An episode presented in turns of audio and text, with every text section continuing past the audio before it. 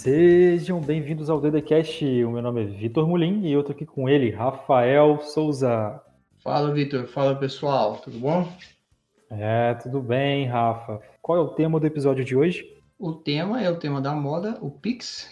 Tá todo mundo falando, vídeo no YouTube, em televisão, jornal, está saindo até no Jornal Nacional. A gente vai falar um pouco o que é, como funciona, de onde veio, quais são as vantagens e desvantagens, se prejudica alguém ou não, se é seguro.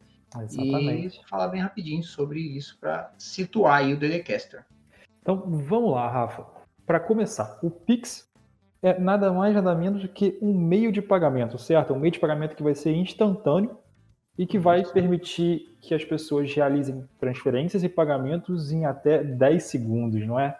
Exato, a proposta é fazer um pagamento instantâneo, mas se por algum problema ele pode demorar até. Algum problema não, né? Pode atrasar até 10 segundos, quase instantâneo. Sim, e uma coisa acho que é muito bom a gente determinar aqui, deixar bem claro, é que o Pix não é uma fintech, o Pix não é um produto, não é um produto bancário dos, dos grandes bancos que a gente já conhece.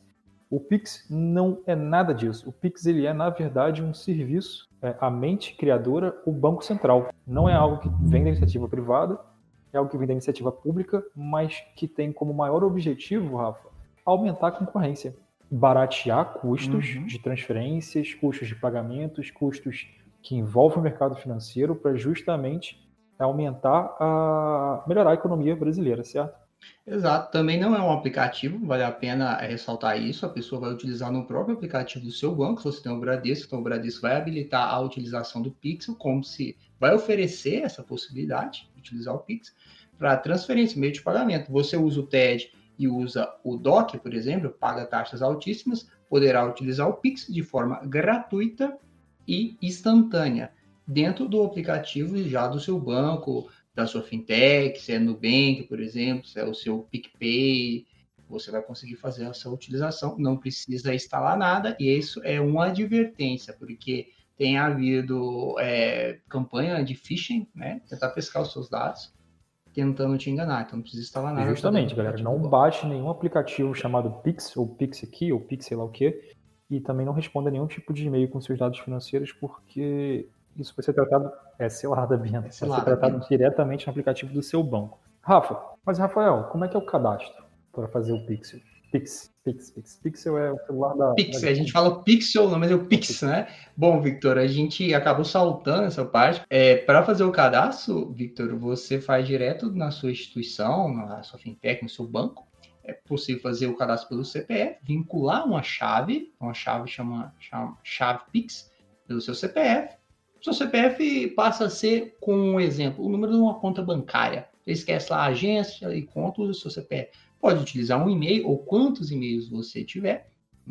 Pode utilizar o número do celular ou quantos números você tiver, ou um número aleatório. O que seria o um número aleatório? JJPK256, por exemplo, pode ser o número da minha a, da minha chave Pixel. Então, se eu quero fazer uma transação, e aí onde o governo o marketing da privacidade. Ah, Victor, faz uma transação para mim. Ah, tá. Qual é a sua chave Pix? A minha chave é JJP256, por exemplo. Ah, quem é esse fulano? Não, não sei quem é. E se um terceiro, eu coloco isso no nosso site para doação, a pessoa não vai saber, não vai identificar. Porque hoje, para fazer um TED, eu, eu, eu, preciso do número da conta, eu sei qual é o banco do, do, do fulano, eu sei a, a, agência, eu preciso do número do CPF, do nome completo, ou do CNPJ e o nome completo da empresa. Então, eu acredito que esse, o Pixel também vai aí, eu diria, na parte, ajudando, né, na sua parte de minimização dos dados, ou às vezes até anonimização dos dados. Uma vez que com uma chave você consegue fazer um pagamento e o terceiro, aquela pessoa, o recebedor, ele vai desconhecer totalmente os seus, os seus dados, seus dados pessoais. Isso é muito bom.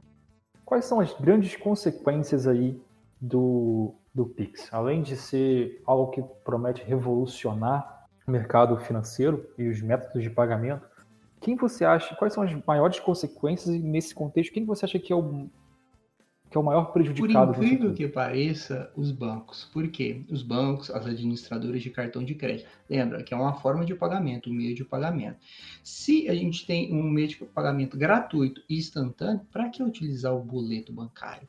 Que é caro, há taxas, alta e demorado. Para que utilizar um cartão de débito? Se eu posso escanear um QR Code, utilizar, fazer o pagamento por aproximação com o celular, né? Chega próximo com NFC. Para que utilizar um cartão de, débito? E pensa no lado do lojista, que paga uma taxa para Cielo, para Visa, para essas empresas que é, intermediários, né, no serviço de cartão de crédito.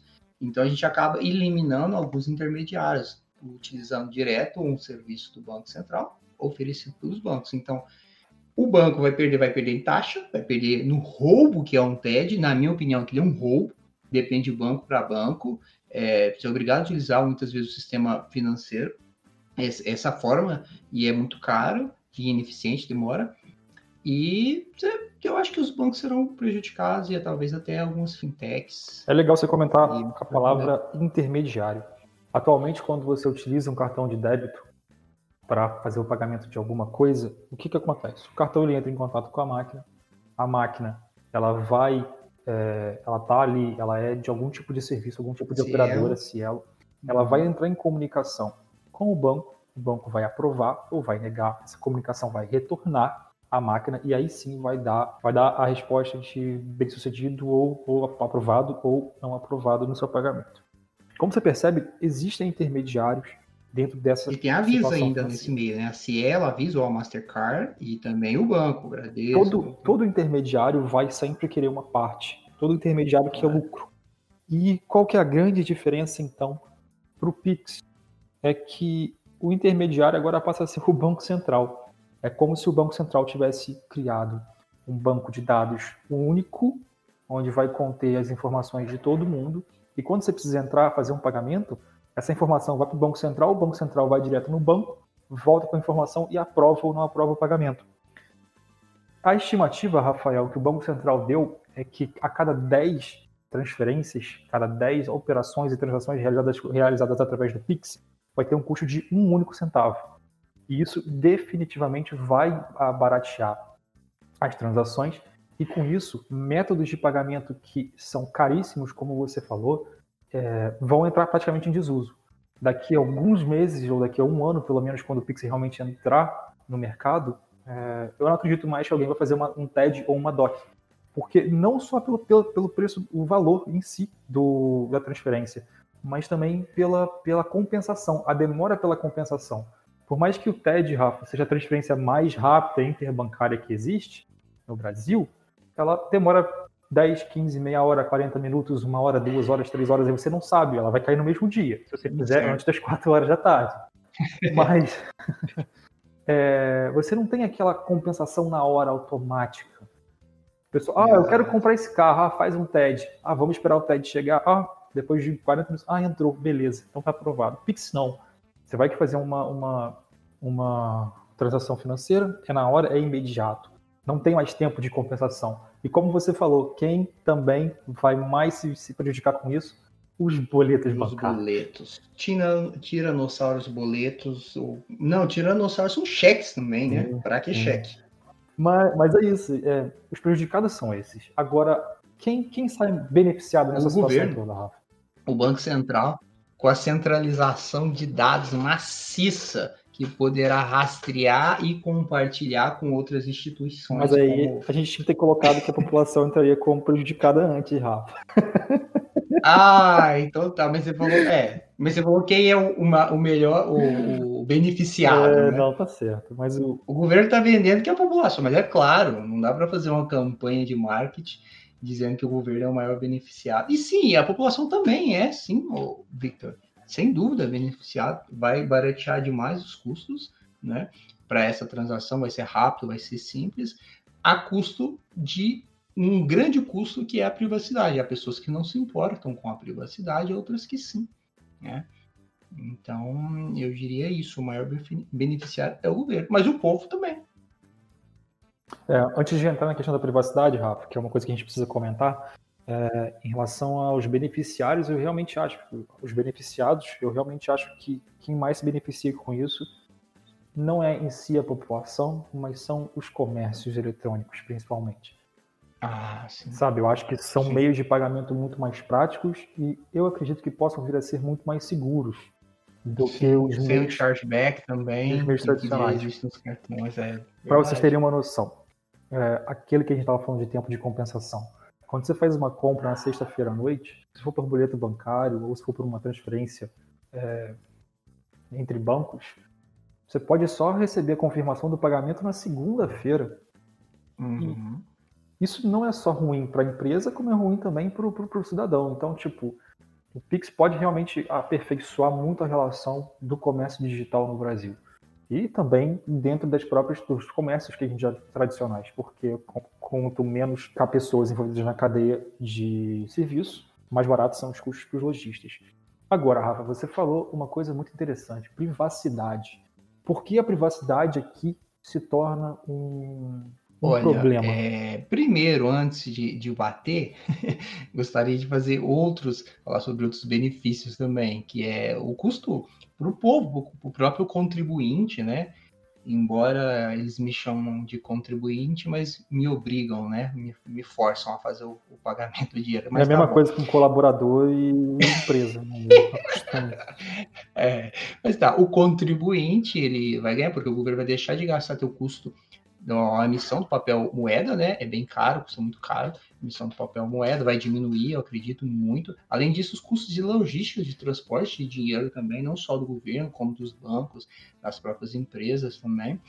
A questão de, do, do, do custo, a gente já falou, vai baratear para as pessoas né, que utilizam.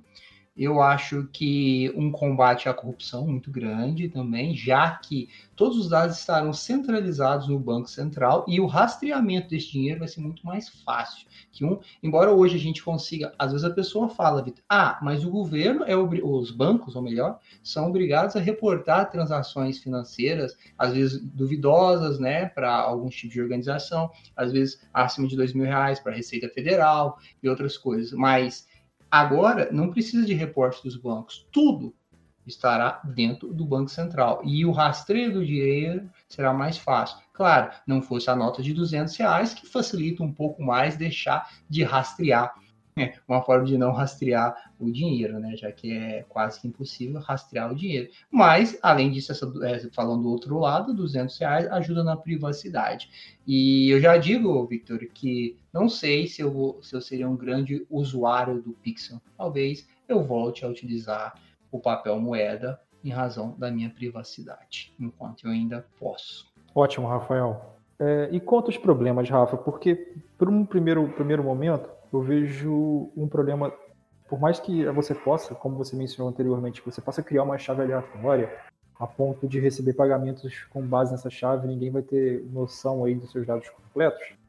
Eu ainda acho que existe um outro porém em relação à privacidade, que é, como, como você mesmo disse, o Banco Central ter uma base de dados com todos os meus pagamentos, sabendo com quem eu opero, quando eu opero e sabendo até mesmo é, o que tipo de bem eu estou a operar. E isso pode ser criar, isso pode criar um, por mais que ajude na vigilância, no ao rastreamento de lavagem de dinheiro, rastreamento criminal, isso também é algo que tipo afeta você ter todos os seus dados e todo o seu padrão de compra nas mãos do governo. Então essa é uma pequena, essa é uma pequena, um pequeno problema que eu acho que tem que ser enfrentado no médio e longo prazo. Por outro lado, Rafa, eu também vejo problemas na parte de cybercriminalidade. O que, que você acha sobre isso? Rapaz, já tem campanhas de cybercriminosos, cyber, ciberdelinquentes, sobre de engenharia social utilizando phishing. Ah, faça o cadastro aqui, clica nesse link, baixa tal aplicativo. E as pessoas, né, porque está uma campanha tão grande, televisão, jornal, essas coisas sobre Pixel, eu acredito que já tem pessoas colocando seus dados bancários e é, cedendo dados pessoais, importantes dados sensíveis a cybercriminosos. Hein? Então, eu acho que isso é um problema. É mais um momento dos, do, dos cibercrimes, de, pode ser de crescimento, e através da engenharia social e do phishing. Tem a questão da irreversibilidade do pagamento. A gente sabe que há golpes de, ah, de boleto bancário há muito tempo. E com o boleto bancário, como é um pagamento, uma compensação tardia, é possível se a pessoa com muita astúcia e velocidade, procurar a instituição bancária, ou talvez até entrar com a ação, dependendo do valor, uma ação cautelar, e aí pedir uma, com muita urgência, claro, e diligência do, de todos os operadores de direito, do juiz e também da pessoa, instituição oficiada, pedir o bloqueio desse pagamento do boleto. E também sobre o, o TED, o TED é um pouco mais difícil, né? É bem mais rápido, mas o DOC também. Agora, no Pixel instantâneo, rapaz, fez o pagamento, caiu na conta, aquela pessoa sabe. Ah, alguém pode perguntar, ah, mas um fulano eu consigo rastrear, mas a gente sabe que esses golpes são utilizados laranjas. Laranjas, se utiliza um, depois o outro, do outro, o outro são pessoas com pouco conhecimento, muitas vezes pessoas simples, com pouco conhecimento, que cedem o seu nome a algum dinheiro lá e acaba participando de uma cadeia criminosa. Já o cartão de crédito a gente consegue se tornar transações, né? Até porque para o pagante é imediato, mas para quem recebe, o pagador imediato, mas para o recebedor não é imediato, é possível estornar a transação. Então traz grandes facilidades, mas esse pode ser um problema da irreversibilidade do irreversibilidade não, porque claro, pode ser estornado, se continuar na conta, mas no momento que a pessoa sacou, já era. Exato. Um é, eu acho que de maneira geral, Rafael, eu vejo que tem problemas, principalmente da privacidade mas eu acho que é algo que vai ser muito vantajoso para a sociedade brasileira e que vai trazer muitos benefícios também, principalmente, como a gente mencionou, para o aquecimento do, da economia, principalmente no mercado eletrônico. Eu sim, possivelmente sim. vou começar a usar assim que eu conseguir um número brasileiro, ou algo do gênero, porque eu vejo bastante facilidade nisso e me interessa estar por dentro. Certo. Mas também vou ficar um pouco, como é que eu posso dizer, atento a também não entregar todos os tipos de informações que eu possa ter ah, vou ver, é claro. A gente não sabe o dia de amanhã, né? Tem. Sobre a privacidade, Victor, eu falo que, Victor, independente do governo, você pode acreditar no governo de hoje, mas será que daqui a 10 anos você vai acreditar no próximo governo? Ou talvez a 5 ou 12?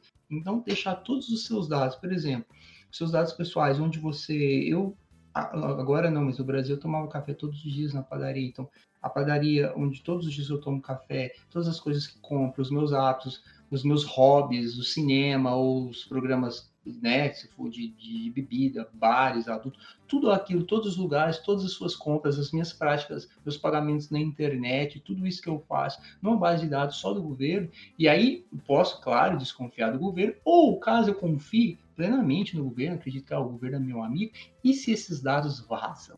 Já pensou? E se essa base de dados é porque não existe nada irraqueável, nada essa base de dados pode vazar.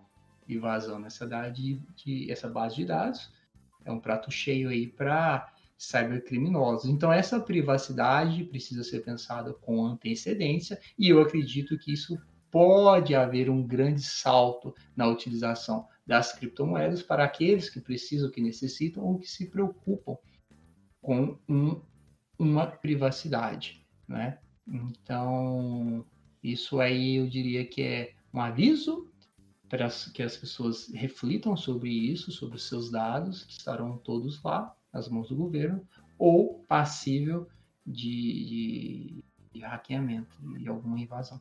Perfeito, Rafael. Você até tocou num assunto muito interessante, porque na internet começam a duvidar da existência das criptomoedas por causa do Pix, certo? Então, isso. quem sabe no próximo episódio a gente já não fala um pouco sobre isso. Fechou, Vitor. Até mais, gente. Abraço. Tchau.